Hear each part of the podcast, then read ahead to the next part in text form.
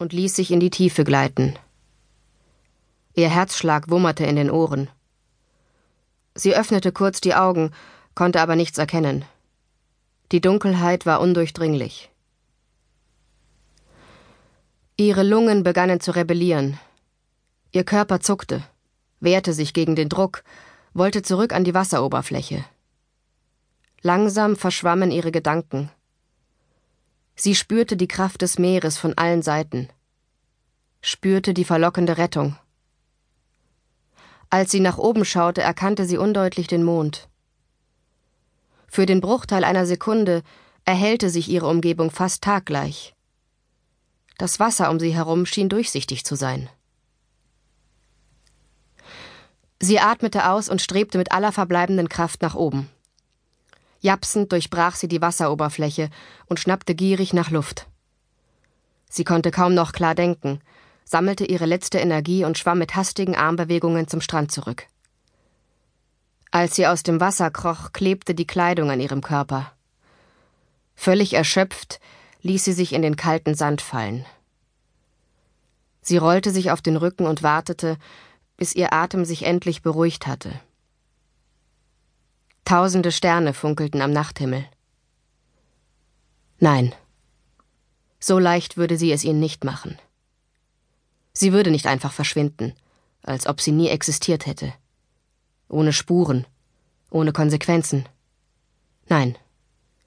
Ihr Dasein sollte einen Sinn haben. Irgendwo hinter ihr im Gebüsch schrie eine Katze. Sie setzte sich langsam auf und starrte auf das Meer, das sich endlos und unheimlich vor ihr erstreckte. Alle Welt sollte von ihr wissen. Sie war kein kleines Mädchen, das man demütigen und erniedrigen konnte, wie es einem beliebte. Nein, es käme der Tag, an dem sie bereuen würde, was sie ihr heute angetan hatten. Alle. Sie würde sich rächen. Und wenn es Jahre dauern sollte. Sie hatte Zeit. Keiner von ihnen käme ungestraft davon. Ein Lächeln legte sich auf ihre Lippen. Eine tiefe Zufriedenheit breitete sich in ihr aus. Sie würde sich rächen. Für alles. Sie brauchte nur Geduld, musste abwarten. Wieder tauchten die Szenen des zurückliegenden Abends vor ihrem inneren Auge auf. Die Anfeuerungen, die Schreie, die Demütigung, die Schande. Ja, sie hatten es verdient. Sie wusste nicht wie und sie wusste nicht wann, aber der Tag würde kommen. Sie würde sich rächen. 18 Jahre später. Montag, 25. Oktober. Argelès-sur-Mer. Estelle richtete sich auf und strich sich abwesend eine Haarsträhne hinters Ohr. Ihr Rücken schmerzte nach dem stundenlangen Streichen. Vorsichtig dehnte sie ihren Nacken. Sie trat einen Schritt zurück und betrachtete nachdenklich ihr Werk. Die Wand vor ihr erstrahlt in einem hellen Fliederton. Sie drehte sich um und musterte die weißen Holzmöbel. Ja, die Kombination gefiel ihr. Genau so hatte sie es sich vorgestellt. Estelle wollte aus jedem einzelnen Zimmer etwas Besonderes machen. Etwas Einzigartiges. Dies war erst der zweite von neun Räumen, und ihr war klar, dass noch eine Menge Arbeit vor ihr lag. Als sie vor zehn Tagen in Argelais angekommen war, hatten die beauftragten Handwerker bereits ganze Arbeit geleistet. Das Dach war wie besprochen erneuert worden, die Sandsteinfassade gesäubert. Auch die Elektrik war bereits general überholt.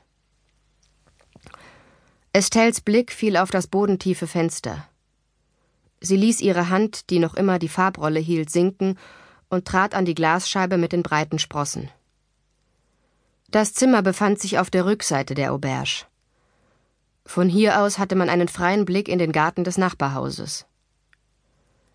Estelle wusste bereits, dass in dem zweigeschossigen, gepflegten Gebäude eine Familie mit zwei kleinen Söhnen wohnte. In den letzten Tagen hatte sie die vier mehrfach beobachten können. Die Mutter schien zu arbeiten, während ihr Mann sich um die Kinder kümmerte. Zumindest hatte Estelle ihn schon öfter tagsüber im Garten gesehen. Die beiden Jungen schätzte sie im Grundschulalter. Sie wischte sich über die Stirn. Als ihr Blick auf die Uhr im Flur fiel, registrierte sie, dass sie vier Stunden lang gestrichen hatte. Ob Noah schon zurück war? Er wollte heute Morgen in die Stadt gehen und einige Besorgungen erledigen. Sie hatte ihn jedoch nicht heimkommen hören. Wahrscheinlich saß er noch am Meer. Schließlich waren die Nähe zum Wasser und das warme Wetter ihre entscheidenden Argumente gewesen, um ihn von dem Umzug nach Südfrankreich zu überzeugen.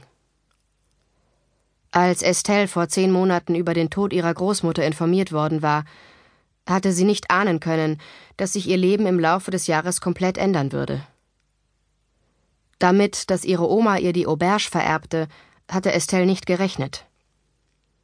Als sie an jenem Tag den Absender auf dem Brief erblickt hatte, die französische Adresse in Argelès-sur-Mer, war ihr gleichzeitig heiß und kalt geworden. Im ersten Moment hatte sie die aufkeimenden Gefühle, die mit den Erinnerungen an ihre alte Heimat verbunden waren, kaum ertragen können. Glücklicherweise war Noah in der Schule gewesen und hatte sie nicht in diesem Zustand erleben müssen. Sie hatte sich mehrfach gefragt, was ihre Großmutter mit der Aktion bezweckte. Natürlich war Estelle tief traurig gewesen, als sie vom Tod der alten Frau, die weit über 80 gewesen war, erfahren hatte, aber warum sollte Estelle erben?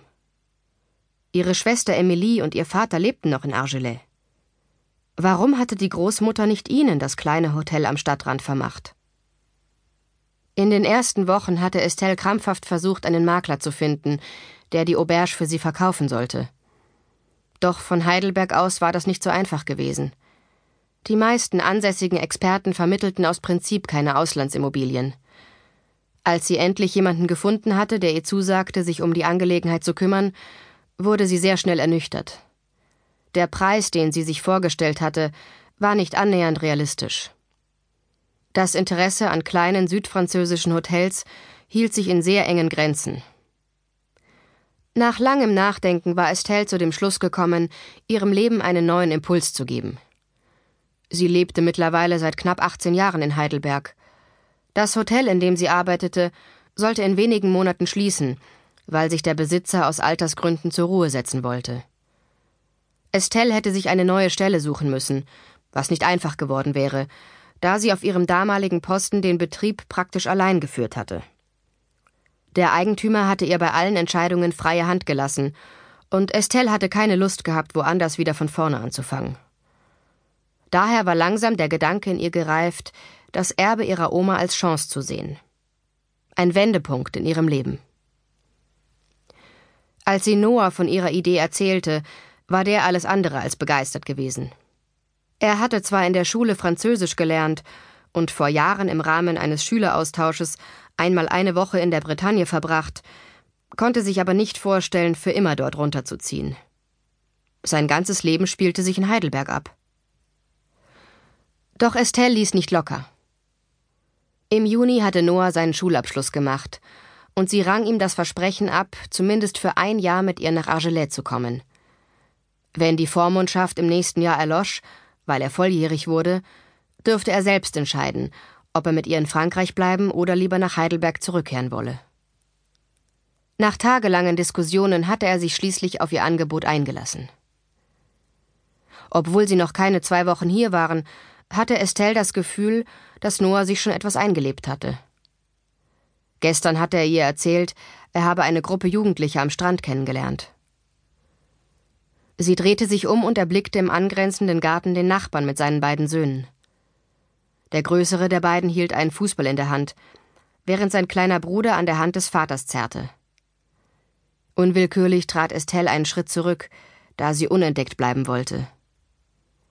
Der ältere Junge schoss den Ball zu seinem Bruder, der augenblicklich den Vater losließ.